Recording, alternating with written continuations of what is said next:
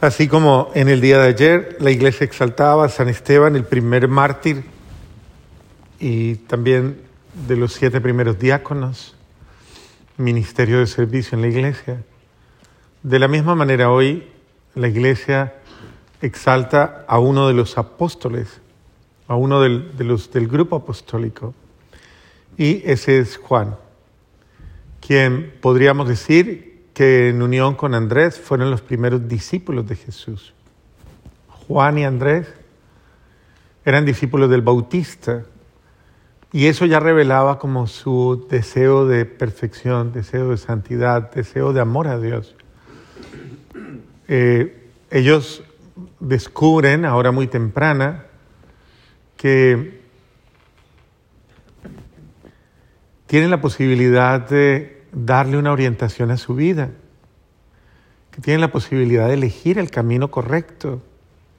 Y aunque son jóvenes, porque Juan y Andrés son tal vez los dos apóstoles más jóvenes del grupo apostólico,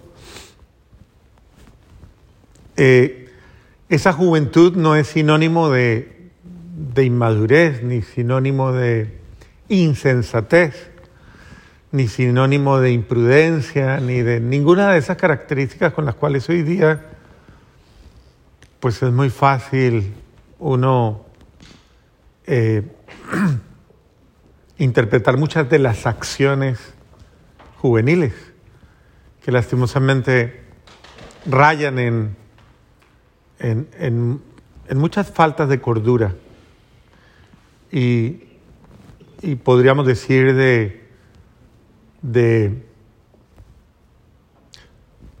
sí, de sabiduría. Y más bien, tristemente, uno alcanza a notar que eh, eh, prima la ignorancia de lo aparente, de lo trivial, de lo superficial. Pero estos muchachos no eran así. Podríamos decir que eran muchachos con una alta sed de verdad, con una búsqueda incansable de, de esa verdad y si ustedes alcanzan a ver, a ver entre líneas, por ejemplo, la primera lectura, se van a dar cuenta del alma de Juan. Es fácil, porque él está, él impregna sus escritos de lo que él es y de lo que él siente. Queridos hermanos, les anunciamos lo que ya existía desde el principio. Primero que todo, su actitud es una actitud muy, muy cariñosa, ¿no? Eh, siempre amorosa, siempre compasiva, siempre bondadosa, porque ese es Juan. Es un hombre del que fluyen los sentimientos buenos. Entonces él, él habla con mucho amor, pero aparte de ello, es, es una persona que en su perfil se muestra la, claramente, eh, está siempre atento a anunciar por eso es evangelista, ¿no? Es el que lleva la buena nueva. Eh, y en este sentido, eh, Juan es apóstol, apóstol de la buena nueva, de la buena noticia. De una noticia de la cual él es, él es testigo de primera mano, ¿no? Porque Juan es un testigo que ha experimentado en su propia historia personal y en su propia realidad el amor de Dios. y cómo Dios escuchó los deseos de su corazón. Eh, es muy bonito cuando Pedro y Andrés se le acercan y le repiten las palabras que dijo el Bautista. Cordero de Dios que quitas el pecado del mundo. Cordero de Dios que quitas el pecado del mundo. ¿Dónde vives? Y Jesús, eh, en, en alguna de las versiones les dice, vengan y lo verán. Síganme. Y ellos dejan al Bautista y siguen a Jesús. Porque, claro, también su búsqueda era la búsqueda de la verdad, la búsqueda de lo esencial. Esa búsqueda eh, pone en claridad las prioridades del corazón humano. cuando yo busco, busco vivir con sentido, busco vivir, o sea, busco una vida de sentido. Una de las cosas grandes, de las carencias más grandes que tiene hoy el ser humano, es que ha perdido, ha perdido su capacidad de, sentido. Y tiene una vida que muchas veces no, no es respuesta ni siquiera para él mismo. Y entonces, eh, lastimosamente, esa es la realidad de las ambigüedades humanas, ¿no? En las cuales el ser humano muchas veces, en ese sinsentido de su vida, vive como a tientas, vive como viven los ciegos, ¿no? A. Y muchas veces improvisando la vida como la vida le llegue, como la vida le caiga, pero no, pero no, no, no tienen la avidez de la sabiduría, no buscan la sabiduría, sino que se dejan llevar por, por sus egos, por sus criterios, por sus vanidades, por sus pasiones. Y ahí es cuando en la vida nos pregunta, ¿no? ¿Qué haces? ¿Para dónde vas? ¿Qué estás haciendo con tu vida? ¿Qué estás haciendo con tu hogar? ¿Para dónde lo llevas? ¿Por qué esa forma de ser? ¿Por qué esa forma de vivir? ¿Por qué esa forma de obrar? O sea, y constantemente ese tipo de preguntas nos, nos tienen que ir ubicando constantemente porque constantemente nos perdemos. Y constantemente alguien nos tiene que decir, bueno, ¿y usted por qué hace lo que está haciendo? Porque muchas veces nuestras acciones se desvían de lo, de lo esencial.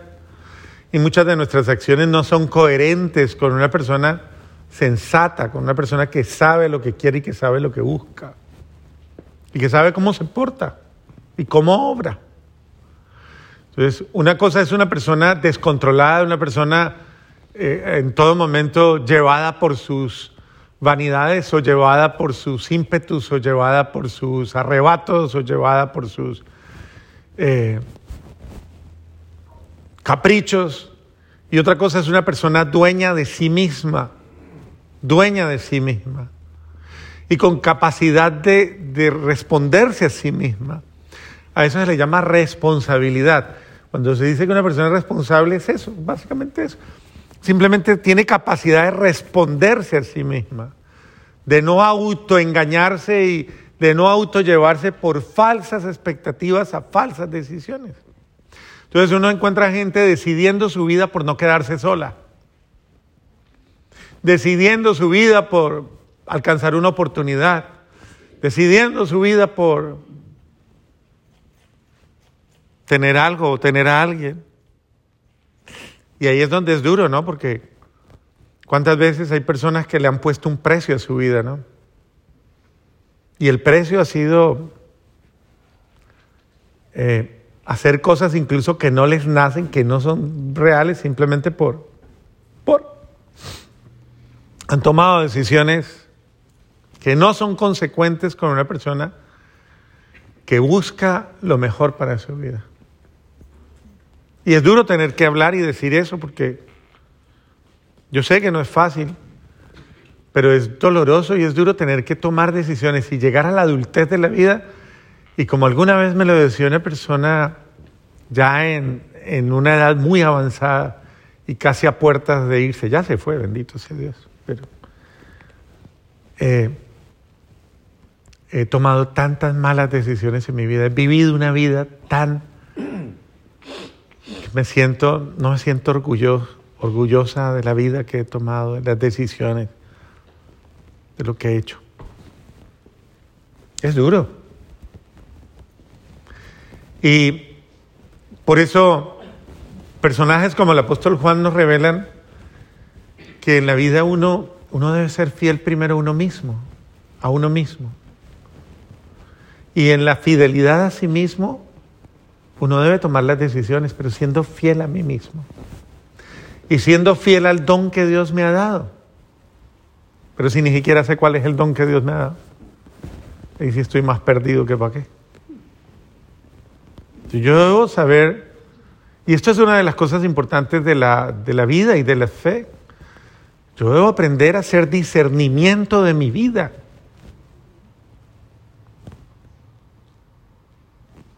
¿Usted sabe para qué Dios le dio la vida?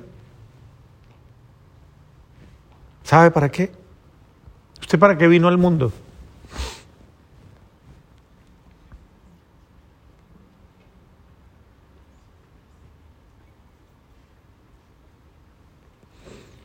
¿Mm?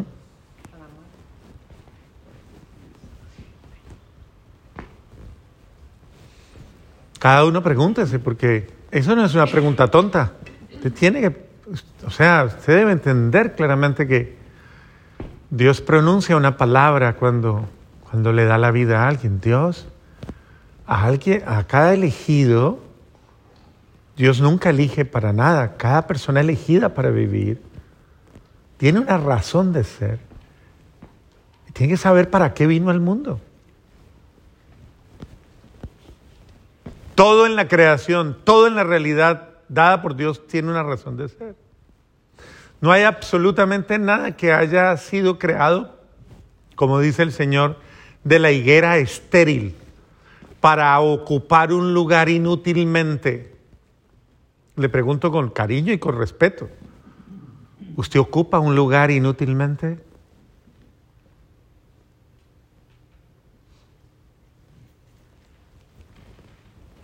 Es ese. ¿Cuánta gente estéril en la vida, ella misma se corta la vida, ¿no? Una persona le pierde el sentido a la vida, la razón de su existencia, ese es el suicidio. Y no hay necesidad de suicidarse, cortarse las venas o aniquilarse. Hay gente que se suicida en vida, se mata en vida, de muchas maneras, con una vida indiferente, con una vida sin sentido. Algunos otros lo llenan de alcohol, otros lo llenan de vicios, otros lo llenan de malas tendencias, otros lo llenan de, desorientaciones, pero es una vida sin sentido. Hacer una mala lectura de la vocación que yo tengo es una situación errada. ¿Cuánta gente ha hecho una lectura se equivoca? Yo he conocido demasiadas realidades humanas como sacerdote. Y uno conoce tantas realidades tan dolorosas. A mí me impactaba, por ejemplo, cuando vivía en Colombia y en los primeros años de mi sacerdocio que me tocó vivir en realidades donde convivía con situaciones de violencia muy duras. Y veía cómo cantidades de jóvenes se iban y se entregaban a todos estos grupos y facciones de terror y de... Por nada, su vida era hueca, por tener un carro, por tener poder, por ser reconocidos. Pero te van a matar en eso. ¿Qué importa, padre? Yo ya no soy nadie. Eso al menos me da la oportunidad de ser algo. Y bueno, y se mataban, se dejaban matar. Fuerte. Al poco tiempo los cadáveres de los muchachos, muertes sin Otros drogados, otros, y tantas razones. Tanta vida que uno dice, Dios mío, y tanta muerte inútil, ¿no? Y tanta situación tan dolorosa. Un ser humano que vive de cualquier manera. Pues bien, Juan es un maestro de la búsqueda de, la, de lo bueno, de lo mejor, de lo perfecto, de lo santo, de lo pleno, de lo noble, de lo justo, de lo grande, de lo que cuenta. Y en este sentido usted solo tiene una vida y solo tiene un tiempo de oportunidades para saber elegir qué es lo que más le conviene, qué es lo más importante, qué es lo que usted se merece en su vida. Porque es que usted no puede vivir de sobras. Es importante que usted viva y se dé a sí mismo lo que se merece en la vida. No lo puede andar mendigando a nadie ni paz, ni ternura, ni bondad, ni cariño, ni afecto, ni atención, ni nada. ¿O sí? Si usted no lo encuentra primero, usted será una persona carente que vivirá llenando vacíos, solamente llenando vacíos, llenando vacíos. Entonces, qué importante es que usted aprenda a ser emprenda el camino de la plenitud y ese es el camino de Dios. Dios nos lleva a la plenitud de la vida. Juan fue un buscador que llegó a la plenitud de la vida, llegó a la plenitud de la gracia, del amor, de todo, de la alegría. Él, obviamente le dio lo mejor de sí mismo a Dios, le dio lo mejor de sí mismo. Le dio su juventud, su fuerza, sus anhelos, sus sueños, sus ilusiones, sí. Y miren, con esto es importante entenderlo porque cuando Jesús llamó a los apóstoles no los llamó hacia una identidad inmediatamente diversa de lo que estaban viviendo. A Pedro lo llamó casado, a Felipe lo llamó casado, a Juan lo llamó soltero, a Mateo lo llamó promiscuo porque andaba más perdido que para qué pero estaba, ya había entrado en una dinámica de replantear su vida y cambiarla. Y así sucesivamente.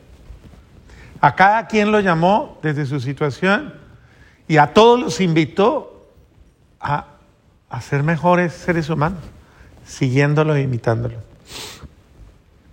Juan eh, siguió a Jesús con toda la, podríamos decir, pasión, devoción, celo, se enamoró de la verdad, se enamoró del amor, se enamoró de Dios.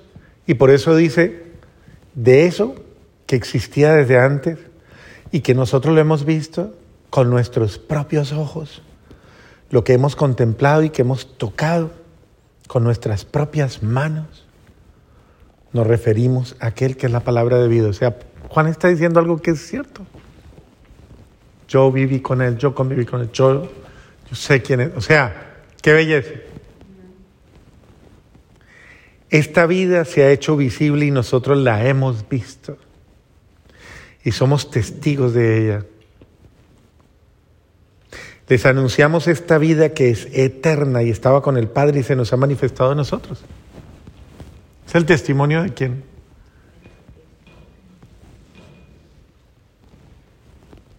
de quien, ha, de quien es testigo de Dios. Entonces, qué importante es que nosotros sepamos